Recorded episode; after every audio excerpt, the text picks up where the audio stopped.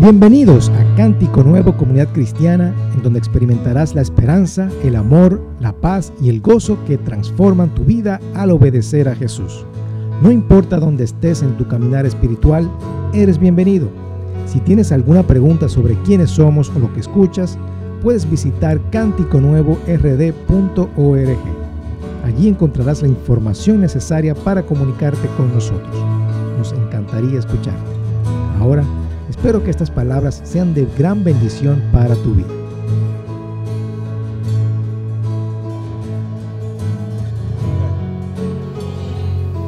¿Quién cree en el Dios de lo imposible?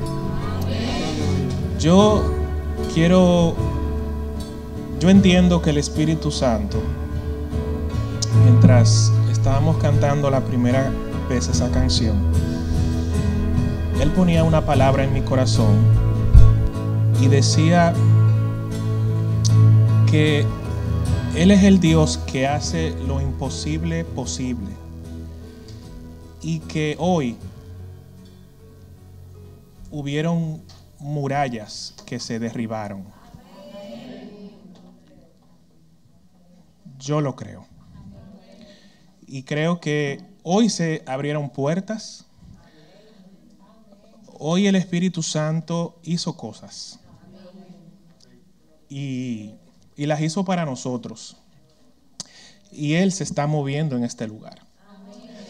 Y tenemos que abrir nuestro corazón a su palabra y a su voluntad y reciba el milagro que ha estado esperando.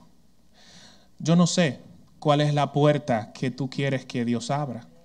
Yo no sé cuál es la muralla que tú estabas esperando que se destruyera, pero hoy Dios lo hizo. Hoy Dios lo hizo. Y, y yo tengo el testimonio del Espíritu Santo en mi espíritu de que Dios hoy ha hecho su obra. Y eso que estabas esperando, Dios lo ha traído. Y lo que estaba detenido, Dios lo empezó a mover. Y lo que estaba lento se ha acelerado en el tiempo de la manifestación del Espíritu Santo. Amén. Damos gracias al Señor por su palabra y, y bendecimos su nombre y seguiremos declarando que Él es el Dios de lo imposible porque nosotros tenemos capacidades eh, limitantes, pero Dios no se rige por las mismas leyes que nosotros, sino que Él obra en lo sobrenatural. Y damos gracias al Señor porque Él lo hace en lo sobrenatural. Amén. Y en el día de hoy, continuando con la enseñanza sobre el Espíritu Santo, ¿quién ha aprendido mucho sobre el Espíritu Santo? Bueno, aquí hemos hablado del Espíritu Santo muchísimo. Y durante estas últimas semanas, nosotros hemos venido aprendiendo sobre lo que Él es, sobre cuál es su obra en nosotros. Hemos venido aprendiendo también que Él es ese regalo que nos ha dado el Padre para continuar la obra que Cristo empezó en nosotros. Y esa obra que, ese regalo que hemos recibido nosotros de parte del Padre, es lo que nos va a permitir caminar nuestra vida cristiana siguiendo la voluntad de Dios, no la nuestra.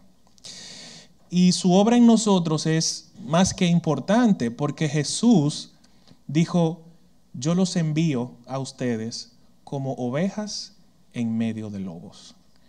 Y hoy nos encontramos rodeados de muchísimas personas que contradicen la palabra, que no creen en el Señor, que tienen pensamientos contrarios a la voluntad de Dios y nosotros tenemos que defendernos de esos ataques. Y estamos rodeados de lobos. Esa es la realidad de nosotros y sin la ayuda del Espíritu Santo nosotros no vamos a poder vencer. Y del estudio que hemos venido llevando a cabo sobre el Espíritu Santo, hemos aprendido primero que Él es una persona de la Trinidad, ¿verdad? así como Jesús, así como el Padre, que el Espíritu Santo habla a nuestra conciencia lo que viene de Dios. Él lo pone en nuestro espíritu y de ahí llega nuestra conciencia.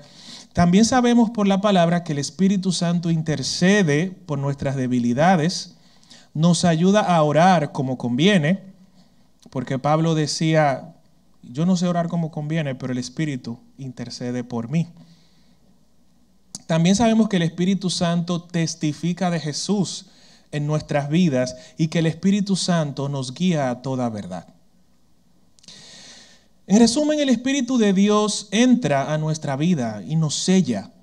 Y, sella nuestra, nuestra vida para influenciarnos y para empoderarnos para poder hacer la obra de Dios en la tierra. Y esa es su obra principal. Y no tan solamente para que hagamos la obra de Dios en la tierra, sino que para que también edifiquemos a los demás miembros de la iglesia. Si yo recibo de Dios algo y no lo comparto, no estoy edificando la iglesia. Y es parte de la voluntad de Dios. Entonces, el Espíritu Santo nos da todos los elementos que necesitamos. Como, como dice el libro de Isaías, capítulo 11, versículo 2. El Espíritu del Señor reposará sobre él, espíritu de sabiduría y de entendimiento, espíritu de consejo y de poder, espíritu de conocimiento y de temor del Señor. O sea, necesitamos sabiduría, la tenemos en el Espíritu Santo. Necesitamos conocimiento, lo tenemos en el Espíritu Santo. Necesitamos temer a Jehová, lo tenemos en el Espíritu Santo. Necesitamos entendimiento, lo tenemos en el Espíritu Santo. Necesitamos consejo, lo tenemos en el Espíritu Santo. Y necesitamos poder, lo tenemos en el Espíritu Santo. Todo lo que necesitamos para vivir la vida victoriosa que Dios ha preparado de antemano para nosotros, lo tenemos disponible en el Espíritu Santo. Amén. Ahora, la Biblia también, cuando habla del Espíritu Santo, nos advierte a nosotros como creyentes sobre algunos pecados que nosotros podemos cometer contra Él. Y en esta relación que nosotros llevamos eh, con Dios a través del Espíritu Santo, tenemos que entender que Él no es una fuerza impersonal, como lo es la gravedad o como lo es el magnetismo. O sea, sabemos que el Espíritu Santo, por su, por su definición, por su etimología, es aire.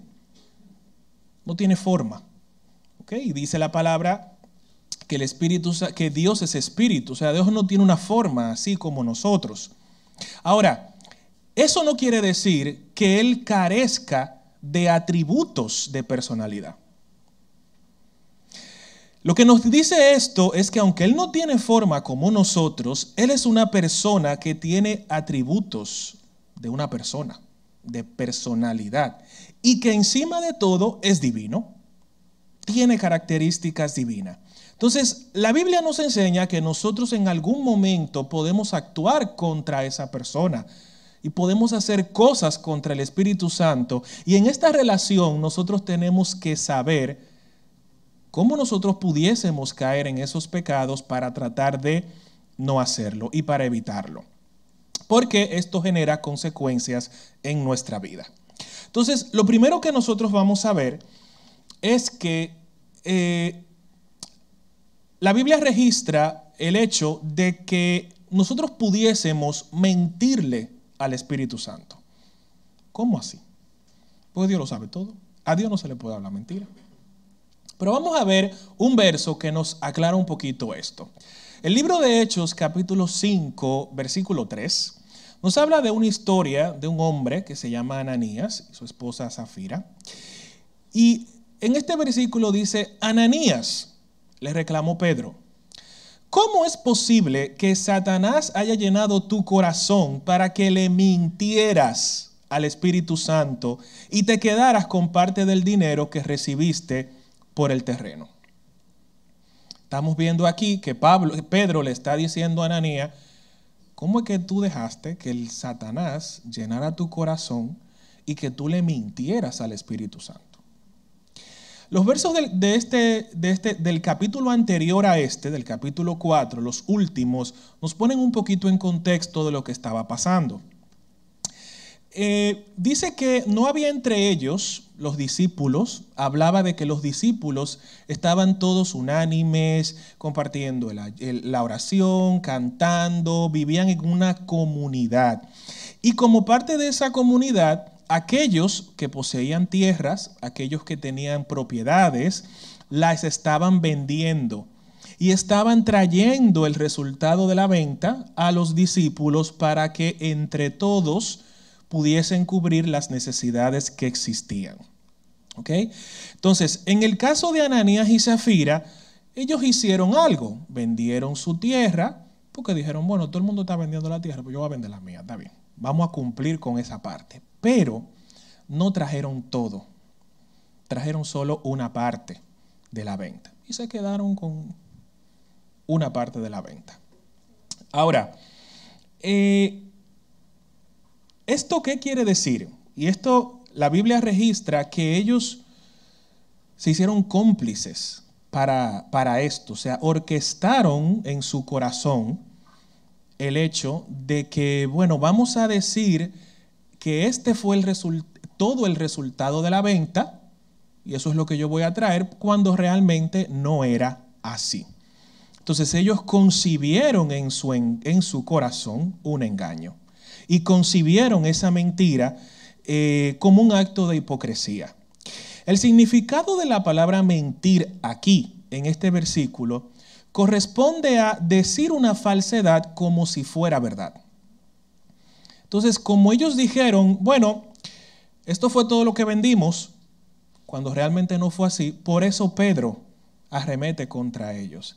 ¿Y quién ustedes creen que le dijo a Pedro que ellos estaban mintiendo? El Espíritu Santo. Porque Pedro no sabía. El Espíritu Santo testificó en el Espíritu de Pedro y le dijo, mira, eso no fue todo lo que vendieron. Y el problema no era el dinero. El problema era decir que eso fue todo lo que, esa mentira, ¿verdad? Eh, como si fuera una verdad. Entonces, eso que ellos habían concebido en su corazón fue lo que estuvo mal. Porque Pedro en, en besos posteriores le dijo, pero vengan acá, la casa no era tuya. Yo estoy parafraseando, pero él le dijo, la casa no era tuya. ¿Para qué la vendiste? Y, después que, tú vendiste la casa, el dinero no estaba en tu mano. ¿Para qué lo traes? O sea, no había una obligación. Pero entonces ellos concibieron en su corazón ese engaño y es una forma en la cual nosotros podemos en algún momento mentir al Espíritu Santo. Y tenemos que cuidarnos de ese pecado, hermano, porque no creo que no pase literalmente lo que le pasó a Ananías y a Zafira, porque ellos, después que Pedro terminó de hablar, cayeron tendidos los dos y ahí no hubo más nada que hablar. Pero tenemos que cuidarnos, o sea, actuar con falsedades, que al final el Espíritu Santo las conoce, porque sabemos que Él todo lo sabe, y nosotros podemos intentar engañar al Espíritu Santo, pero eso no es posible. Pero delante de los hombres, ¿verdad? Nosotros podemos pretender una cosa y estar actuando con falsedad. Entonces tenemos que cuidarnos de ese, eh, de ese pecado que es mentirle al Espíritu Santo. El segundo pecado que podemos cometer contra el Espíritu Santo es resistirlo. Y para esto vamos a ver lo que nos dice la Biblia en Hechos capítulo 7, versículo 51. Dice ahí, pueblo terco, Ustedes son paganos de corazón y sordos a la verdad. Se resistirán, digan conmigo, resistirán. Resistirán siempre para siempre al Espíritu Santo. Eso es lo que hicieron sus antepasados y ustedes. En otra versión dice tercos, duros de corazón y torpes de oído. Ustedes son iguales que sus antepasados, siempre resisten al Espíritu Santo. Zacarías capítulo 7, versículo 12 también nos dice, para no oír las instrucciones ni las palabras que por medio de los antiguos profetas el Señor Todopoderoso había enviado con su espíritu, endurecieron su corazón como el diamante. Endurecieron su corazón, o sea, su mente, como el diamante. Por lo tanto, el Señor Todopoderoso se llenó de ira. En el libro de Hechos, Esteban le estaba hablando a, que, a los que les acusaban de estar actuando en contra del Señor. Ustedes saben que Esteban fue uno de los primeros mártires, murió por la causa de, predicar el Evangelio. ¿Y quiénes lo mataron? Los fariseos, judíos. por eso él les dijo, ustedes son duros de corazón y siempre resisten al Espíritu Santo. Y las palabras del libro de, del versículo en Hechos nos da alguna idea de cómo nosotros podemos resistir la voz del Espíritu Santo. Actuando con terquedad, o sea, una persona terca es una persona obstinada que no entra en razón. Y por más que tú le dices, miren, e, esto tiene que hacer así. No, no, no, yo creo que esto es así y así se queda. Son personas que no tienen la capacidad de entender otras opiniones, entender otros puntos de vista. Incluso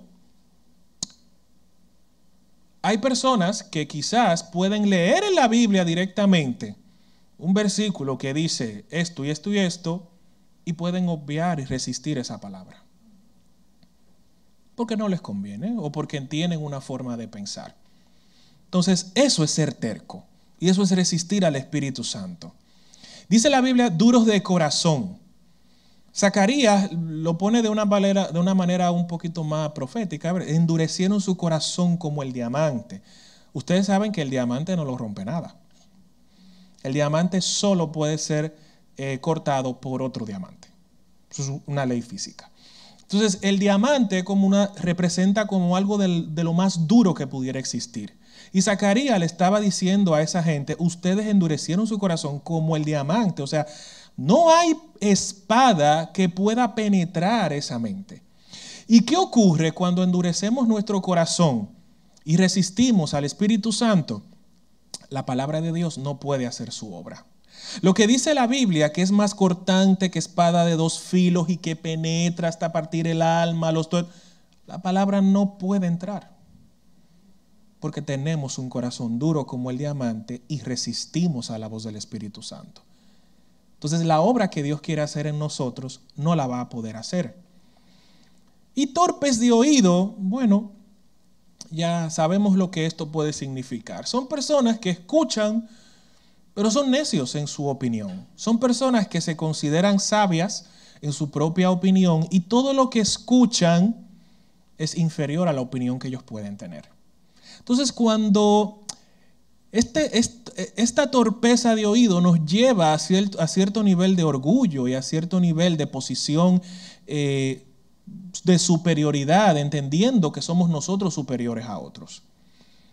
Entonces, imagínense combinar la torpeza de oído con la dureza de corazón y con la terquedad, eso es una bomba de tiempo. Y por eso la Biblia dice que en Zacarías que por tal motivo el Señor se llenó de ira contra ellos. Porque no, no oyen. Entonces tenemos que cuidar hay veces que el Espíritu Santo puede hablarnos a nosotros.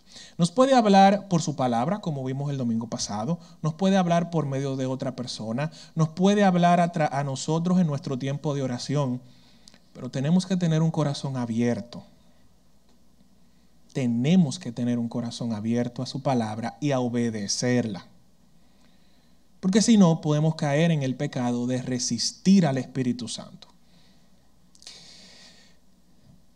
Entonces, nosotros hemos aprendido que el Espíritu siempre pone lo del Padre en nuestra conciencia para guiar nuestro camino. Y estos versículos son una clara evidencia de que cuando nosotros recibimos esa palabra, tenemos que tomar una decisión.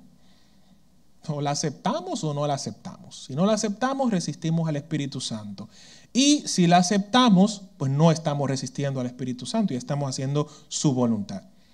Llevar nuestra voluntad al sometimiento de la, del Espíritu Santo es una de las batallas más difíciles que podemos tener. La Biblia dice que nuestra naturaleza pecaminosa, entiéndase, el hombre viejo, no se somete a Dios, ni tampoco puede. O sea, no hay manera de que el hombre viejo se someta a Dios. Por eso en nosotros hay un hombre nuevo. Y leyendo un libro decía, el hombre viejo, nosotros a veces entendemos que lo que tenemos que hacer es mejorar el hombre viejo, cambiar el hombre viejo, pero no. Lo que tenemos es que matarlo. haced morir lo terrenal en vosotros, dice la Biblia. Hágalo, mátenlo. Para que el nuevo entonces pueda hacer la obra del Espíritu Santo. No podemos mejorar el hombre viejo. A ese hay que matarlo. ¿A, quién hay que dejar vivo? Al nuevo. Y ese nuevo nos ponemos esa vestimenta y dejamos que actúe. ¿Verdad? Entonces la única forma de hacerlo es cuando nosotros matamos al hombre viejo, entonces empezamos a someter nuestra voluntad a la voluntad del Espíritu Santo y no le resistimos. El tercer pecado que podemos cometer contra el Espíritu Santo es afrentar al Espíritu Santo. Y vamos a ver esto qué significa. Hebreos capítulo 10, versículo 29, dice, piensen pues cuánto mayor, cuánto mayor será el castigo para quienes han pisoteado al Hijo de Dios y han considerado la sangre del pacto, la cual nos hizo santos, como si fuera algo vulgar e inmundo y han insultado, digan conmigo, insultado. Han insultado y despreciado al Espíritu Santo que nos trae la misericordia de Dios. El libro de Hebreos en el capítulo 10 habla un tema muy importante, que es el tema de la apostasía, el hecho de lo que comúnmente llamamos descarriarse. Entonces, aquí en este verso, nosotros podemos ver que se está refiriendo al hecho de, mira, yo disfruto de la gracia de Dios, disfruto de la sangre de Cristo, disfruto de la obra que Él ha hecho por mí, puedo y soy capaz de congregarme y de experimentar todas y cada una de las bondades de Dios, pero decido apartarme. Decido apartarme y decir, decido volver al mundo lo que conocemos como descarriarse. ¿ok? Hacer esto es considerado un agravio, una afrenta al Espíritu Santo, un insulto. El versículo que estamos leyendo nos dice que esto es un insulto al Espíritu Santo y fíjense cómo inicia diciendo, ¿cuánto mayor castigo creen ustedes que va a tener esa persona? O sea, hay consecuencias de insultar al Espíritu Santo al despreciar y pisotear la sangre de Cristo y tratarla como algo inmundo y no darle el valor que se merece. En nuestro caminar cristiano tenemos que saber que esa sangre derramada fue un precio que se pagó para nuestra redención y el más alto precio que se podía pagar. Si eso no se valora, estamos insultando al Espíritu Santo. Y Dios nos libre de volver al mundo. Y Dios nos libre de volver atrás. Pero tenemos que saber que eso puede ocurrir. Y todo este capítulo es una respuesta al hecho de que un cristiano en algún momento pudiera descarriarse, pudiera volver al mundo luego de haber vivido para Dios.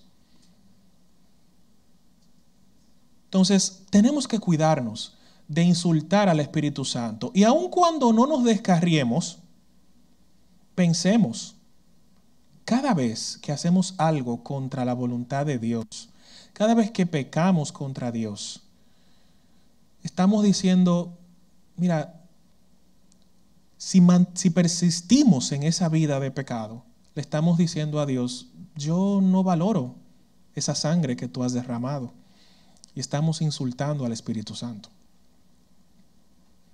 Así que Dios nos libre de caer en ese pecado. El otro pecado que podemos hacer es entristecer al Espíritu Santo. Fíjense que estamos hablando de mentirle al Espíritu Santo, de insultarlo, de agraviarlo, de afrentarlo. Y esas son cosas que se pueden hacer contra una persona. Contra algo impersonal, eso no se puede hacer. Eso solamente se puede hacer contra una persona. Y aquí estamos, y vamos a ver el versículo que nos habla sobre entristecer al Espíritu Santo. ¿Qué nos dice esto? Que el Espíritu Santo es una persona y que también el Espíritu Santo puede entristecerse. Y la Biblia habla de muchos versículos donde Dios dice que se entristece. Dios puede entristecerse. ¿Y qué es lo que nos advierte la Biblia? Que tratemos de no entristecer al Espíritu Santo. Efesios capítulo 4, versículo 30 dice, y no contristéis al Espíritu Santo de Dios, no entristezcan al Espíritu Santo de Dios con la forma en que viven. Digan con la forma en que viven.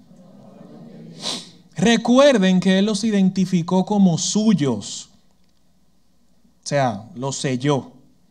Les puso ese sello, ¿verdad? Como suyos. Y así les ha garantizado que serán salvos el día de la redención. Otras versiones hablan de agraviar al Espíritu Santo, de hacerle algo grave, ¿verdad? De, de ir contra Él. Nosotros podemos entristecer al Espíritu Santo cuando alentamos las obras de la carne a través de, nuestras, de nuestros comportamientos, a través de nuestras conversaciones, a través de nuestros pensamientos.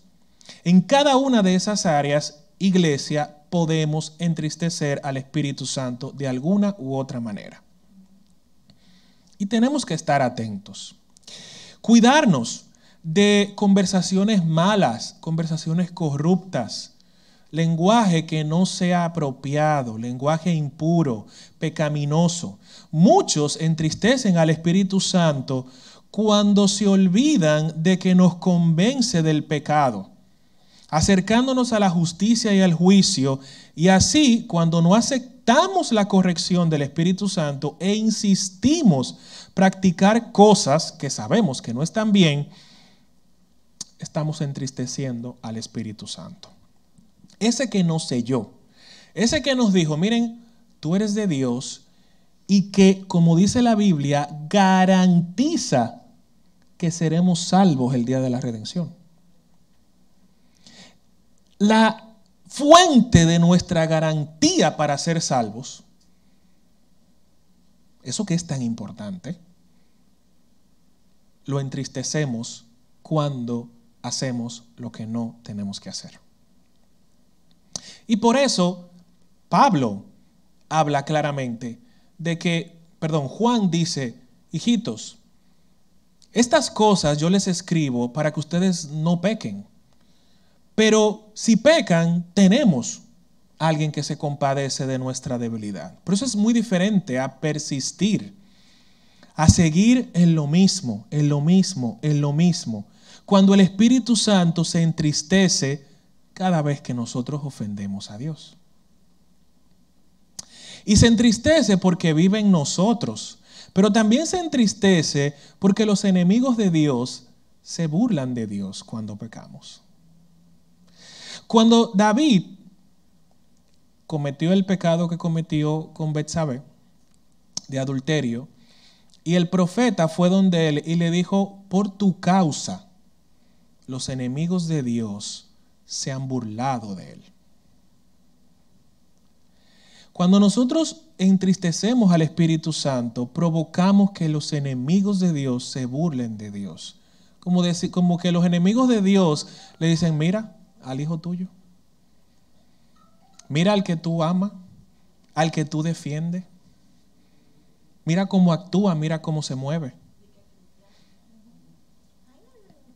Entonces, tenemos que cuidarnos de esto, iglesia. Y es importante que entendamos que el Espíritu Santo puede entristecerse por nuestro mal comportamiento. Porque después de todo, Él es una persona. Otra cosa que podemos hacer contra el Espíritu Santo es apagarlo. ¿Cómo así? Pero algo que se apaga es porque está encendido, ¿verdad que sí? Algo, yo no puedo apagar lo que no está encendido. Primera de Tesalonicenses, capítulo 5, versículo 19, lo dice muy claro. Y dice así, textualmente, no apaguen al Espíritu Santo. El pastor y escritor Hernández Díaz López dice que debe haber un equilibrio entre el fervor espiritual y el conocimiento teológico de la palabra del Señor. ¿Por qué? Porque cuando tenemos conocimiento, somos muy letrados de la Biblia, pero no hay fervor del Espíritu Santo, generamos entonces una religiosidad. Nos volvemos religiosos. Pero si tenemos fuego de Dios y no tenemos conocimiento, entonces entramos en fanatismo. Entonces tenemos que tener un equilibrio bastante importante en cuanto al Espíritu Santo se refiere. Pero sobre todas las cosas, no apagarlo. El Espíritu Santo de Dios está en nosotros como un fuego encendido. Y Él obra a través de nosotros como un fuego encendido. Y ese fuego, lo que nos está diciendo Pablo aquí, no lo apaguen. No apaguen ese fuego. Es decir, no permitan que se extinga la llama de Dios en ti. El amor, los dones, la manifestación del Espíritu Santo. No permitas que eso se apague en tu vida. Y si Pablo lo advierte es porque se puede apagar. Si Pablo dice, no apaguen al Espíritu, es porque la probabilidad de que se puede apagar existe. Y podemos vivir una vida sin llama. Y aquí hemos hablado del avivamiento y no queremos una vida sin llama. Queremos que nuestra vida siempre esté encendida por el fuego del Espíritu de Dios. Queremos que nuestra vida siempre esté encendida por esa llama que tiene doble función. Primero, acercarnos al Padre, a su voluntad y en segundo lugar, quemar lo que no es de Dios en nosotros. Si apagamos esa llama, no vamos a acercarnos a Dios y lo que no es de Dios no lo vamos a quemar. Entonces necesitamos que esa llama siempre esté encendida. Amén. No apaguemos al Espíritu Santo. En nuestra relación con el grandioso Espíritu Santo, no solo se trata de la obra que Él hace en nosotros, que ya sabemos todo lo que Él hace, sino que en eh, nosotros tenemos también una responsabilidad con Él como persona de no ofenderlo, de no mentirle, de no tratar de mentirle, de no hacerle ninguna afrenta, de no despreciar su poder en nosotros, de no insultarlo y por último, iglesia, de no apagarlo. No apaguemos al Espíritu Santo, porque lo necesitamos. Quiero cerrar con un brevísimo testimonio que Estebanía nos va a traer ahora. Y quiero decir que realmente esto pasó así, yo no lo tenía pensado.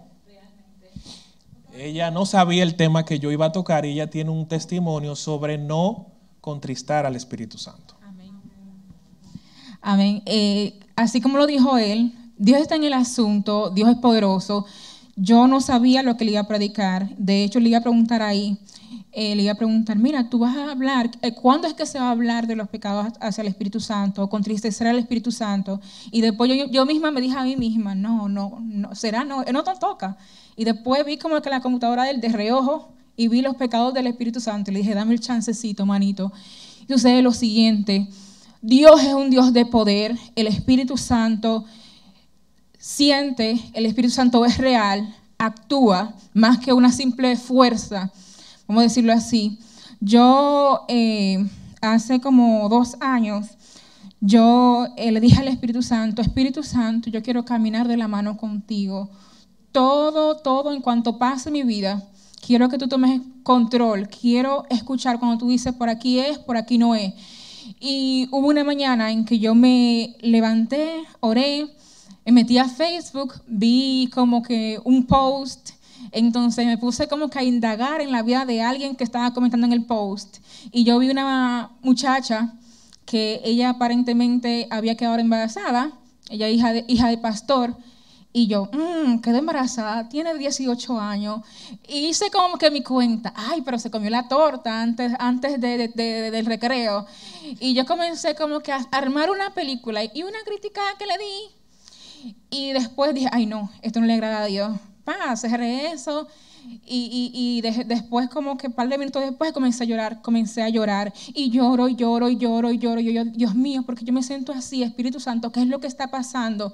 Y lloro, y lloro, pero no doy mente a toda la crítica que yo, que yo di. Y nada, yo duré como media hora así llorando, así, sintiéndome mal. Y de repente y comencé a pensar, yo hice algo porque el Espíritu Santo no lo, no lo estoy sintiendo igual. Siento que algo pasó, pero no sé qué fue lo que pasó. Y yo me fui a fregar. Dije, bueno, déjame ir a fregar. Y yo estaba escuchando un audiolibro que tiene que ver con el Espíritu Santo. Y yo llorando así con los lagrimones, dije, déjame darle play al audiolibro donde yo lo dejé. No sabía dónde lo dejé, simplemente le di play. Y decía, comenzaba el audiolibro, ¿por qué lloras? No, no has blasfemado al Espíritu Santo. Yo creía que yo había blasfemado al Espíritu Santo. Lo que hiciste fue que eh, eh, entristeciste al Espíritu Santo, decía el audiolibro. Y eso que yo ni, no busqué, yo simplemente di play. Y yo dije, wow, eso es lo que pasó. Y comencé yo a pedir perdón. Como no tenía la chica como que enfrente, dije, Dios mío, Espíritu Santo, te pido perdón. Eh, también pido perdón a esas personas. Y de nuevo, comencé yo como que con el gozo del Espíritu Santo y sentía que Él estaba ahí, pero simplemente Él estaba no, no es que estaba ausente, sino que estábamos como callados, porque dice claramente en la Biblia que el Espíritu Santo convence de pecado. Y es como que piensa en lo que tú hiciste, reconócelo, arrepiéntete y vamos de nuevo al juego, vamos de nuevo al mambo. Así que oremos al Señor por el Espíritu Santo, iglesia, por cada uno de nosotros y andar de la mano con Él cada día más.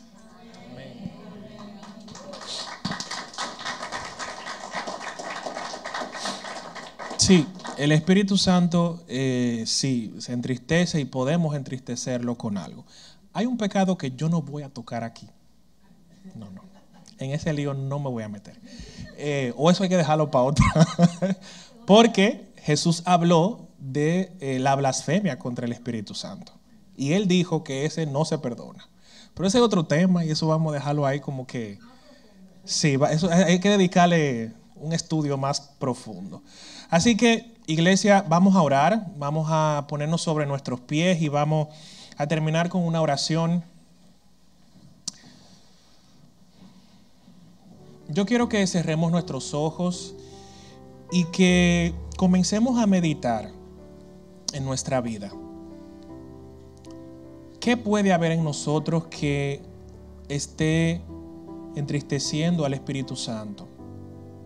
¿Qué puede haber en nosotros que le pudiera estar ofendiendo, que pudiera estar agraviándole, insultándolo, o que pudiera estar generando algún tipo de pecado contra él? Recordemos que de Él depende nuestra salvación, porque Él fue quien nos selló.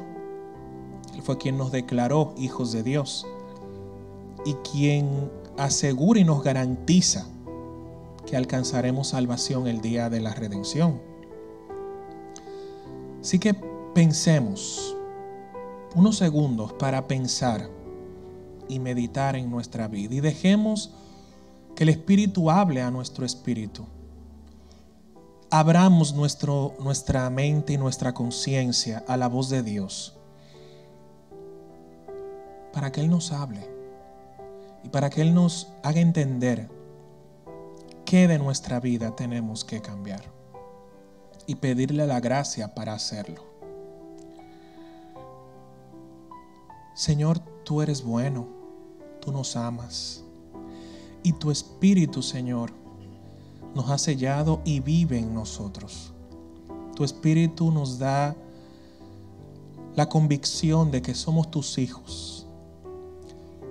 Y hoy nos acercamos, Señor,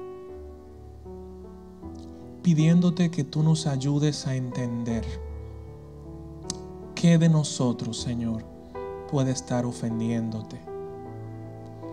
Espíritu Santo, queremos estar en comunión contigo. Y todo lo que pueda romper esa comunión, Señor, quítalo en el nombre de Jesús. Y danos la gracia de caminar contigo, Señor, en victoria, haciendo tu obra cumpliendo, Señor, tu voluntad matando al hombre viejo y dejando que ese hombre nuevo que engendraste tú en nosotros domine nuestra vida. Porque es esa nueva criatura la que tú quieres que gobierne nuestra vida. Padre, te honramos Señor y te damos gracias. Gracias Señor por este día y gracias Señor por darnos la oportunidad de estar en tu casa. Y gracias Señor por tu presencia en este lugar, por manifestarte, oh Dios, y hacer tu obra. Señor, nos vamos en paz, nos vamos en victoria y declaramos, Señor, que aunque un ejército acampe contra mí, no temerá mi corazón. En el nombre de Jesús. Amén.